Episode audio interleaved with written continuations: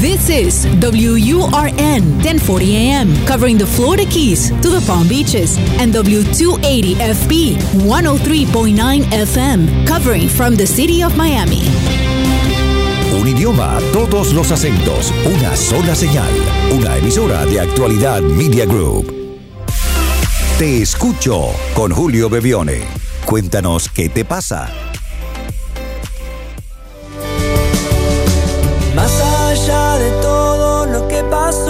Hola a todos, bienvenidos otra vez a nuestro encuentro cada siete días para sentarnos, compartir y escucharnos. Escuchar, esa es nuestra invitación durante los fines de semana. Este es el episodio número 113. 113 semanas que vamos creando este espacio para que ustedes puedan expresarse y nosotros poder también compartir con ustedes. Recuerden que si quieren dejar su mensaje de voz, es muy simple. Hay un teléfono para eso que es el más 1-305-824-6968. Más 1-305-824-6968. Iniciamos otro nuevo camino. Aquí estamos. Aquí estoy. Te escucho. Un programa para aprender, para saber enfrentar cada situación y seguir adelante. Hola Julio, mi nombre es Sol. Eh, buenos días desde Capital Federal, Buenos Aires, eh, en Argentina. No pude estar eh, en tu última presentación acá en la ciudad. De todas maneras, tengo el placer de, de poder disfrutarte cuando dejas tus mensajes en tu página web, en Instagram TV y en las intenciones diarias que das cada día. Y quería agradecerte muchísimo en mi nombre y supongo que en el nombre de muchas personas que, que estamos en este camino eh, por, porque bueno, nada, haces este, tenés un, don, una vocación eh, de servicio increíble y, realmente nos ayuda a transitar eh, esto que es tan difícil que es el día a día en la vida, en algunos aspectos. Eh, o recordarnos las cosas buenas que tenemos, que eso también es eh, una parte fundamental. Quería preguntarte y cómo, cómo se, hace o se, o se trabaja eh, el abandono o la traición, cuando personas que están cerca tuyo o que por ahí son muy allegadas, ejemplo, amigos muy cercanos, familia o quizás una pareja, deciden eh, abruptamente eh, irse de tu vida, sin explicaciones eh, y sin, sin porqués y bueno, uno queda por ahí medio sorprendido, ¿no? Por esa, por esa pérdida y, esa y ese, digamos, arrebato de palabra que no te permite preguntar qué pasó. Em, ojalá puedas este, contestar a esto y bueno, perdón por hacer el mensaje tan largo. Un beso grande, Julio. Muchísimas gracias por estar también los sábados acompañándonos. Gracias, mi querida Sol. Sí, eh, volveremos a vernos seguramente. Mi querida Sol, a ver, eh, lo que Sol plantea es algo que es muy frecuente, creo, sobre todo en estos tiempos. Había un tiempo, vamos a decir, hacia atrás, un tiempo en el que conocíamos a alguien y hasta mm, Incluso cuando esa persona ya no quería estar, bueno, dibujaba una manera de estar, inventaba una manera de estar porque tenía mucho miedo de decir que no. Creo que en estos tiempos que son más honestos, a veces las personas no demoran en actuar en base a lo que sienten. El problema de esto es que por un lado hemos, sido, hemos aprendido a ser más honestos, pero todavía seguimos siendo un poco arrebatados, porque cuando se nos ocurre irnos, nos vamos sin cuidar el, respeto, sin cuidar al otro. Y quizás este es el, dolor más grande que nos queda. No es que la persona se haya ido, porque todas las personas en algún momento van a modificarse en nuestra vida y si bien no todas se van, van a dejar de ser o van a dejar de ofrecernos aquello que nos daban y, algo va a cambiar en la relación. El problema no, el, el dolor no tiene que ver con eso, el dolor tiene que ver con la partida de esa persona que no podemos entender. El no entenderlo, el no haber una comprensión en el medio no, no nos permite aceptar. Cuando hablo de la aceptación, cuando me he referido a la aceptación en, para una u, otra situación, siempre he dicho que la aceptación ocurre en el corazón, pero lamentablemente en estos casos se gesta en la mente. Es muy difícil que podamos aceptar aquello que no podemos comprender, porque antes lo queremos comprender y después de comprenderlo decimos, bueno, está bien, ya entiendo, ahora lo acepto. Pero cuando no comprendemos, la aceptación no llega. Esto no es necesariamente así, pero es algo que los seres humanos, por ser tan mentales, hemos necesitado. Eh, lo ideal sería que pudiéramos comprenderlo. Lo ideal sería que cuando una persona se va de nuestra vida nos explique el por qué. Pero es un ideal demasiado lejano porque los seres humanos no estamos tan maduros para, por ejemplo, cuando sentimos no estar, elegir explicarlo con madurez para decir, ya no quiero estar aquí. Y entonces nos encontramos con muchas situaciones en la vida, y no solamente digo en, una relación de pareja que es, o una relación de amistad que involucra mucha emocionalidad, sino hasta en relaciones laborales. Antes, y hablo, no hablo de antes como un mejor, hablo de antes como un diferente. Antes quizás, eh, cuando las personas decían, decidían irse de una relación laboral, avisaban con tiempo. Ahora a veces hasta dejan de venir y después nos enteramos de que ya no van a seguir viniendo porque están en otro lado, pero no avisan, ¿no? Entonces yo creo que tenemos que entender que hay cosas en nuestra vida que pertenecen a estos momentos de, aprendizaje de la humanidad en el que esto es uno de los elementos que nos vamos a encontrar. Eh, con esto no estoy diciendo que seamos, que tengamos una actitud un poco mediocre de, bueno, lo dejemos pasar. No, entendamos que lo que nos duele no es tanto el abandono, sino la falta de explicación. Y vamos a hacer, como siempre sugiero, lo que podamos hacer. Entonces, si hemos hecho nuestra parte, por ejemplo, encuentro gente que me dice, es que nunca me lo explicó. Bueno, ¿se lo preguntaste? Si has hecho tu parte, si te has acercado para preguntarle, o le has enviado un correo para preguntarle, o un WhatsApp para preguntarle, mira, creo que nos debemos una conversación. Y si tú has hecho tu parte en eso que necesitas que ocurra, te diría, quédate en paz. A veces no es nuestro corazón el que nos impulsa, sino nuestra mente, que queriendo tener razón, quiere saberlo todo. Pero no todos estamos listos o no todas las personas que se van de nuestra vida están listas para que, además de irse, puedan darnos explicaciones. Porque, y esto es una verdad, a veces ni siquiera ellos saben qué les pasó. Entonces el permitirse hacer nuestra parte, el permitirnos hacer nuestra parte, y dejar que el otro haga la parte que le toca cuando pueda, cuando sienta, cuando llegue su momento. Eso nos va a abrir espacio. Porque si seguimos esperando cerrar la situación o aceptar a la otra persona cuando ya, cuando ya estemos claros qué es lo que ocurrió, lo que haremos simplemente será demorarnos nosotros. Esto en cuanto a qué podemos hacer. La razón por la que pasan estas cosas generalmente, bueno, son las heridas que nos mueven hay seres humanos muy amables y generalmente, por ejemplo, si nos hemos enamorado de alguien o hemos aceptado a alguien como amistad o como, como, una, un formato un poquito más profundo de relación de pareja, eh, es porque hemos visto su corazón, si no, no hubiéramos dejado entrar a alguien en nuestra vida. Entonces, si obrara desde su corazón puro, el que hemos visto, entenderíamos que se elegiría otra forma de irse. Pero a veces las personas no obran desde su corazón solamente, sino obran desde sus emociones. Que poco tienen que ver con el corazón y más tienen que ver con el estómago. Y esas emociones están dominadas por una, una, historia que se cuentan acerca de algo que es su propia invención, que podríamos llamarle miedos, pero que no tenemos control. Entonces, saber entender el tiempo, saber comprender que el otro aún no lo puede ver, nos va a aliviar a nosotros y dar el espacio y el tiempo para que eso cierre. ¿Cuántas veces me levanto por la mañana y digo, ojalá el mundo se pareciera a lo que yo quisiera ver, o las personas pudieran ver el mundo como yo lo veo? Pero ese es el gran desafío de este mundo, entender que cada uno lo ve desde donde puede, desde ese lugar donde, desde donde puede, actúa y a veces actúa desde un lugar que incluso ni siquiera siente, pero está dominado por sus emociones, sus miedos y comprenderlos nos alivia a nosotros. Te mando un fuerte abrazo, Sol. Me encanta tu nombre porque el Sol es aquel que no necesita luz, al contrario, que tiene para regalarla todo el tiempo. Así que seguramente, si tus padres eligieron llamarte así, es porque supieron que eres un Sol.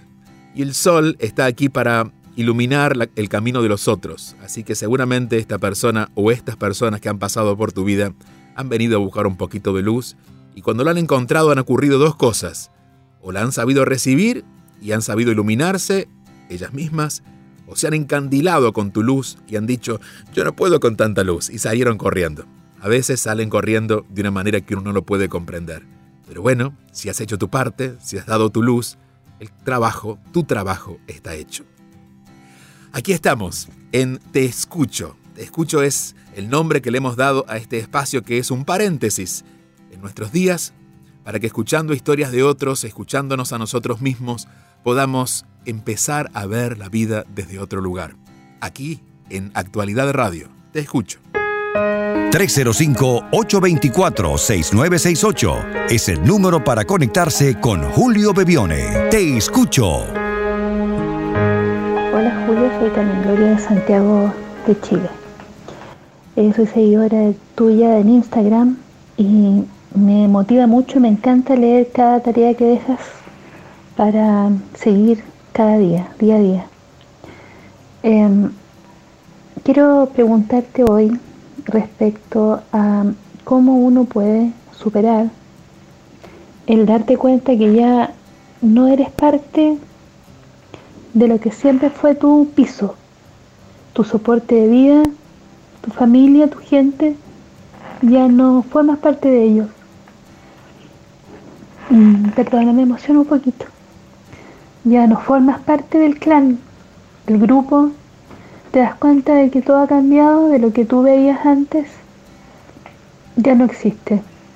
Por situaciones de la vida, por eh, problemas en la vida, en, las relaciones, en, los pensamientos, en los análisis de vida. ¿Cómo poder asumir de que todo ha cambiado? De que tal vez uno ha evolucionado un poco más allá y, hay distintos intereses.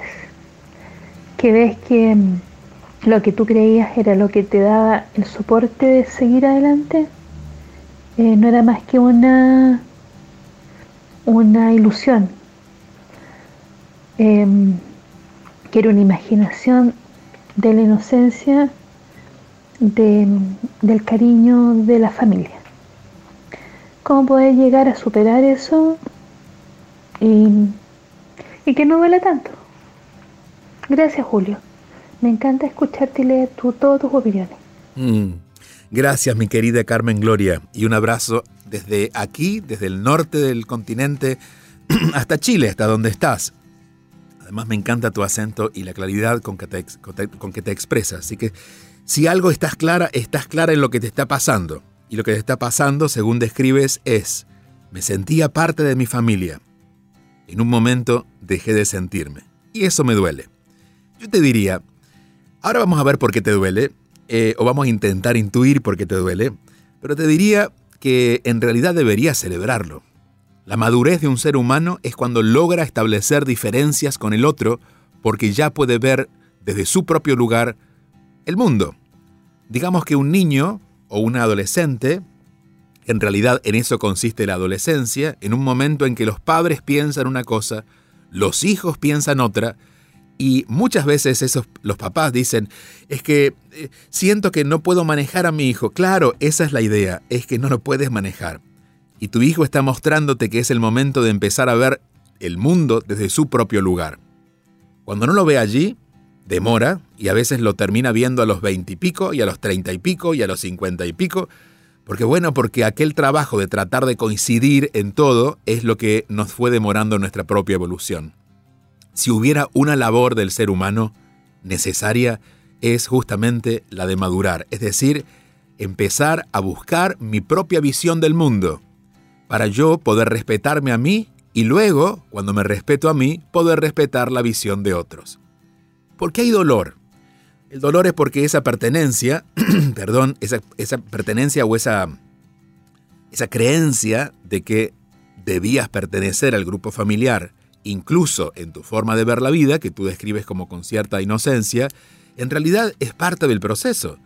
Es natural que nos identifiquemos primero con, bueno, con nuestro apellido y con las circunstancias familiares y con el país en que hemos nacido, con la cultura en la que vivimos, pero ir encontrando nuestra propia individualidad dentro de esa grupalidad, dentro de ese grupo, es realmente el trabajo. Y lo has logrado. Insisto, esto debería ser para celebrarlo. Para ti es una forma de dolor porque crees que lo otro es lo que estuvo mal y en realidad estuvo bien. Fue parte del proceso. Yo pude entender, yo nazco en, un, hogar donde hay unas ciertas características, donde están los papás y donde hay ciertas condiciones que me ayudan a entender lo que no soy. En muchas cosas me ayudan a ver lo que soy, pero en la mayoría no. Por eso hay tanta discordancia con, con las personas alrededor. Y por eso a veces las personas que la vida pone o que el alma elija, elige que nosotros tengamos al lado, que son nuestros padres, nuestros hermanos, a veces son las personas con las que más conflictos tenemos. Justamente por eso, porque el conflicto es, a partir del conflicto me doy cuenta lo que yo no soy, lo que no quiero ser, no porque el otro sea malo y yo sea bueno, o al revés, sino porque voy encontrando mi propia voz. Y tú finalmente la has encontrado. Las coincidencias, la exageración de las coincidencias con el grupo solo marcan quizás la falta de madurez de nuestra propia voz. En todo caso, deberíamos aspirar a que no nos parezcamos tanto, pero sí podamos convivir, que es algo muy necesario en esta segunda etapa. Es decir, yo soy un individuo rodeándome con de otras personas que piensan diferente, pero esas otras personas que piensan diferente a mí me van a ayudar a convivir desde la tolerancia o desde la aceptación o desde un lugar mucho más compasivo.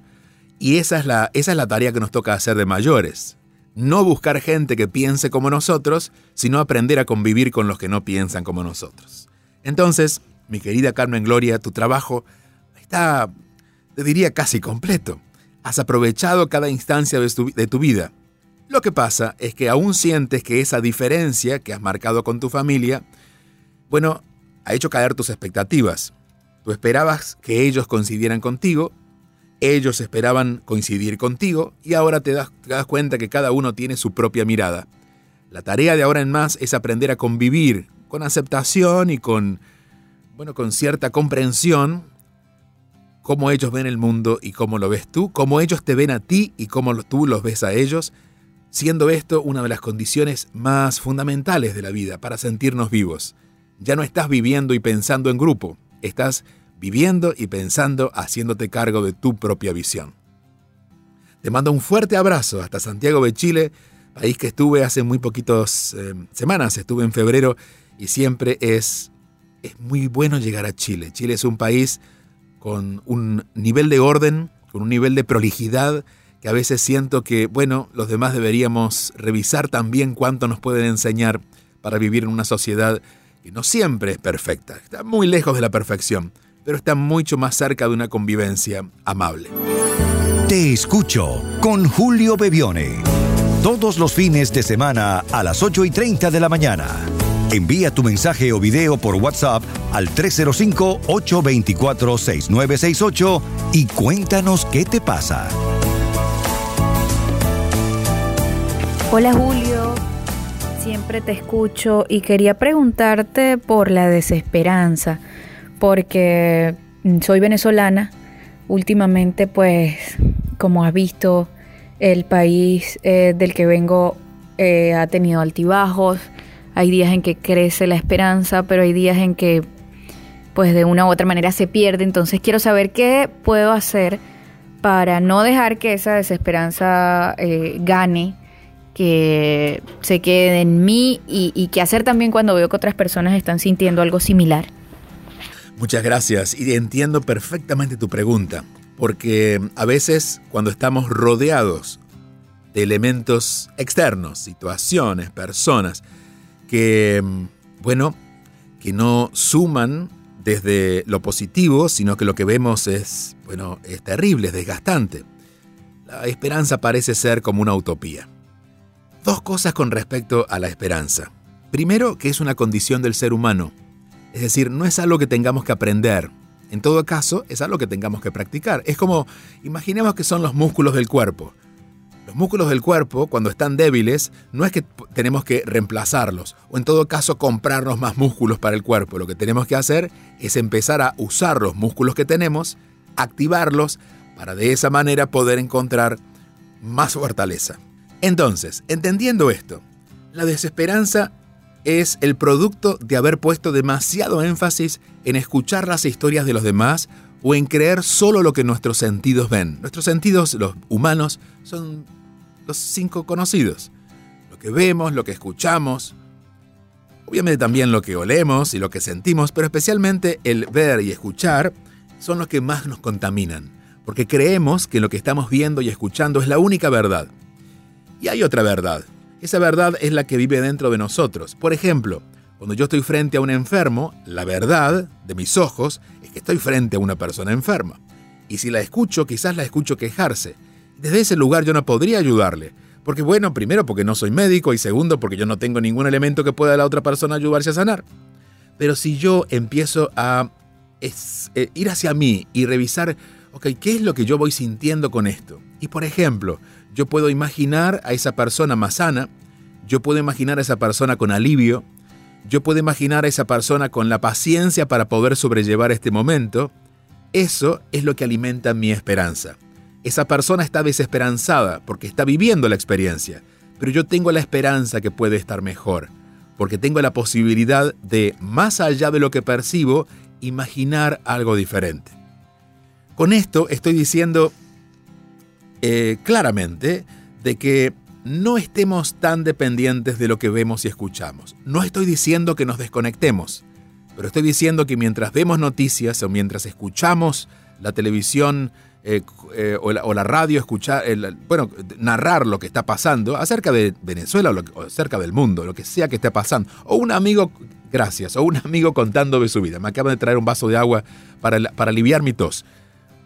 Cuando hacemos esto, simplemente lo que hacemos es empezar a fortalecer ese músculo interno que llamamos esperanza. Es decir, para que tengamos esperanza no hay nada que tengamos que modificar fuera de nosotros. En todo caso es fortalecer lo que en nuestro mundo interno somos capaces de imaginar, de sostener, de fantasear, de sentir. Allí es donde la esperanza se nutre. Te escucho con Julio Bebione. Solo aquí, en Actualidad Radio. Y estamos cerrando nuestro encuentro de hoy con una reflexión en la importancia de poder comunicarnos, de aprender a escucharnos, de escuchar a los otros, pero también escucharnos a nosotros, para no irnos de boca. Y es cierto, sí, yo también me he ido de boca muchas veces. Sin filtro, puse en palabras lo que mi corazón no sentía, pero mi ego quería decir. He atacado y me he defendido y en ambos casos luego me he arrepentido. Hasta que aprendí a hacer silencio antes de hablar. A ser el primero en escuchar lo que diré antes que lo escuchen otros oídos. Y también a sentir lo que voy a decir. Si no me siento bien de solo decirlo, de solo pensarlo, ¿cómo creo que se puede sentir quien me escuche? Y así fui dejando que pasara por el corazón y no tanto por mi estómago lo que expreso. No tengo la mente tan pura como para no tener pensamientos dañinos, aún están allí, pero ahora los escucho y lo dejo pasar. Que no salga de mi boca, al menos por un rato, y seguro va a llegar al corazón. Y luego sí podré expresar y también elegiré hacerlo de una manera amorosa, respetuosa.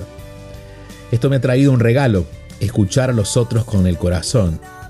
Si lo que me dices lo paso por mi estómago es posible que te ataque o me defienda pero cuando llega al corazón despierta algo mejor, puedo ser comprensivo, amable, y se abre un mundo nuevo que antes no había conocido.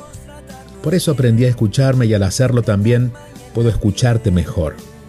Y no importa lo que me diga o lo que escuche de ti, al estar consciente de lo que está pasando en mí, puedo estar en paz y ofrecerte y compartir también esa paz.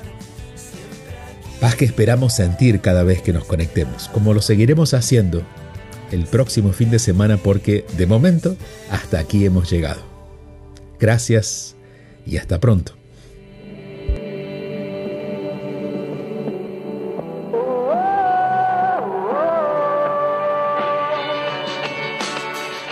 Escríbenos tu mensaje y conéctate al 305-824-6968.